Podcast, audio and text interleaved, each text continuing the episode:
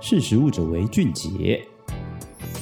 嗨，大家好，我是实力媒体的采访编辑张语屏。在上一集节目里面，我介绍到啊，台湾因为有丰富的农产原料，那在各个原住民部落曾经也有很深厚的酿酒文化，所以从一八九七年开始哦，台湾有烟酒专卖制度，直到二零零二年，我们才正式开放民间来设立酒厂。啊，那时候呢，就是二零零二年开放之后，许多农民组织就利用在地的一些农产，也包括葡萄哦，来酿制我们特色的酒品，借由结合地方的观光、休闲产业跟文化，那来发展地方特色的农村酿酒的一个庄园。这段历程在台湾不过也就二十年，但是相对的呢，在法国。他们的地酒产业跟文化扬名世界，而这个地酒文化其实可以追溯到罗马帝国他们那时候的领土的扩张时代哦，因为当时的军队要进军到现在产地哦，有很多在栽种葡萄、酿制跟宗教以及皇室，那么那时候要建立贸易关系。而这个酒庄文化可以这样子持续近千年哦，这样历久不衰的原因到底是为什么呢？谈到法国酒，我们都会想到一个词哦，叫做风土。什么是风土呢？嗯，曾经在法国生活过十几年的中法比瑞文化经济协会的理事长林奇帆他说哦，法国的酒庄文化哦，产业文化必须从风土，法文叫做 terroir 来谈起哦。他说，地理条件的经度、纬度、产地土壤的湿度啦、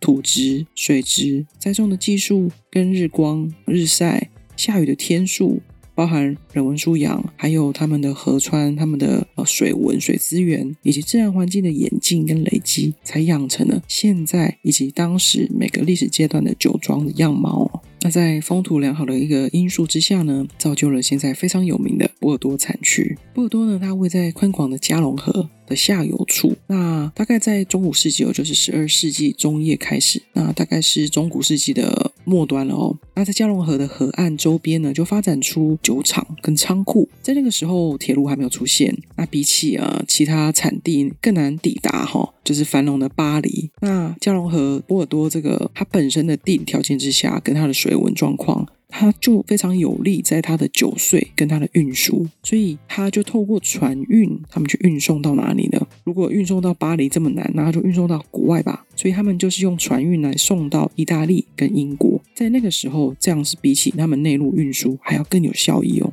也就在那样子的一个状况之下呢，波尔多的酒庄就这样子走出了自己的外销之路哦。那在五世纪的酝酿跟演进之下，呃，也养成了就是英国人呢对波尔多葡萄酒的一个爱好。大概在呃十七世纪中叶，英国人呢就根据波尔多产区来分级哦，因为喝出兴趣来了。那依品质跟等级，那也因为这样就有了价格的高低。渐渐的，波尔多各地的酒庄就形塑出了品牌化的一个经营的概念。这个时候。他们也非常重视英国还有其他国际市场的经营哦。不过有国际贸易，还有就是不断的生意往来还不够哦。你必须去持续去创造精致的生活体验链，才是法国在近千年以后各个酒庄都能够这样推陈出新拿来经营。这林奇凡强调说，如果到现在你去布列塔尼的酒庄，你不会只是喝到苹果酒，你会去体验到它的制酒，你也会去品尝像那当地的克利伯饼，你会逛逛酒庄，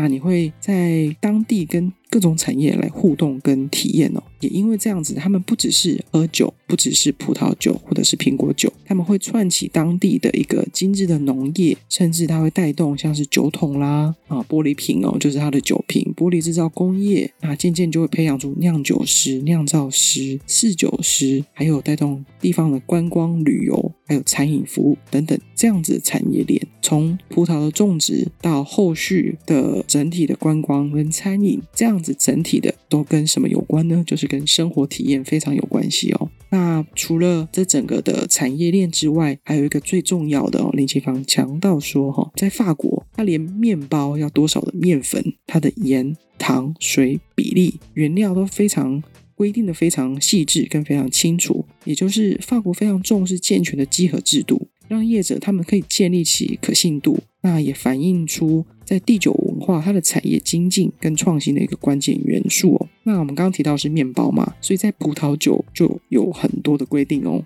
那法国的葡萄酒呢，它其实历经不同阶段的技术演进来订定法律，来保障葡萄酒的品质跟品牌。嗯，大概从一九三五年开始哦，他们制定了原产地的命名控制，他们简称叫做 AOC。那在二零零九年也跟欧盟市场来做一个修订哦，就是把它改成原产地的名称保护。从 AOC 改成 AOP，那因为在欧盟地区生产的产品也有相关的地理标示的制度，像是原产地命名保护制度叫做 PDO，以及地理标示保护制度叫做 PGI，这些都是为了打击什么呢？打击产地的诈欺，为了保障食品安全哦。那从农产到加工，还有葡萄酒，他们都会在酒标来明示产地的资讯哦，这就是品质保证，那也成为了酒类收藏的重要指标哦。相信大家对于呃喝酒或者是你有收藏酒的酒标，其实就有一些概念。它能够透露地理跟年代资讯，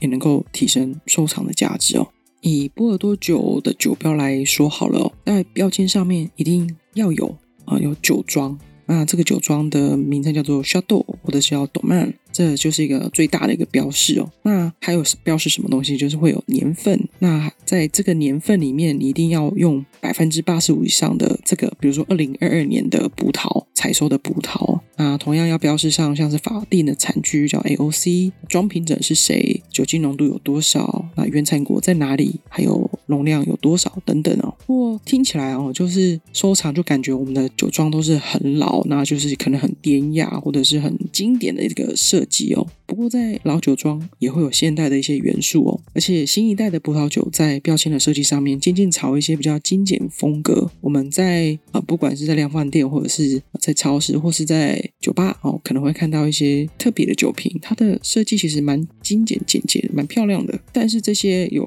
设计感的酒标，都必须还是有酒庄的名称哦，或者是它的品名、国家、葡萄的品种，还有年份哦。国立高雄餐旅大学厨艺学院的前院长杨昭景他说：“法国的酒庄不只是有深厚的历史，他也把酒标的经典的设计延伸到视觉艺术的传达。像是在啊、他自己很喜欢哦，在一八九五年在香槟区的一个酒庄，就算它是已经两百多年的一个酒庄，他们有一个经典的红色叉叉的一个标识哦，就代表他们的品牌。他们到现在哦，就是会把这些经典重置哦，重重新设计。”然后会推出一系列的意向海报，那那个标准的红叉叉都会融合在它的设计里面，就渐渐的成为许多爱好这个酒庄产品的收藏品哦。所以从风土条件到瓶身跟酒标的设计，它不断的去演进，不断的去创新。那这也就是法国酒庄可以这样子不断推陈出新，然后持续的一个最大的原因哦。不过刚才提到地理标示的制度，在法国，它在一九三五年。就推出了。其实，在法国已经不是什么创新的议题了。那在台湾呢？林奇帆他对于说，我们台湾如果想要发展像法国那样子的一个地酒的文化，虽然台湾自己有我们的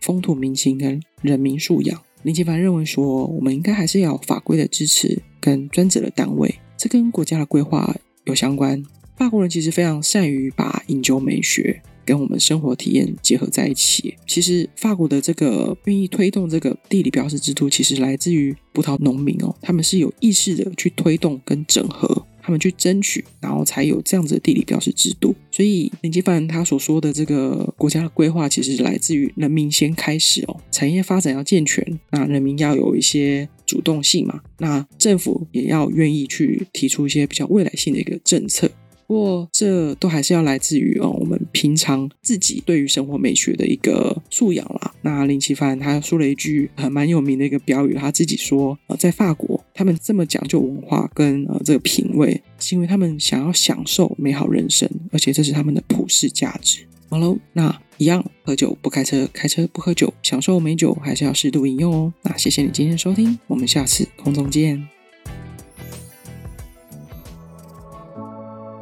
识食物者为俊杰。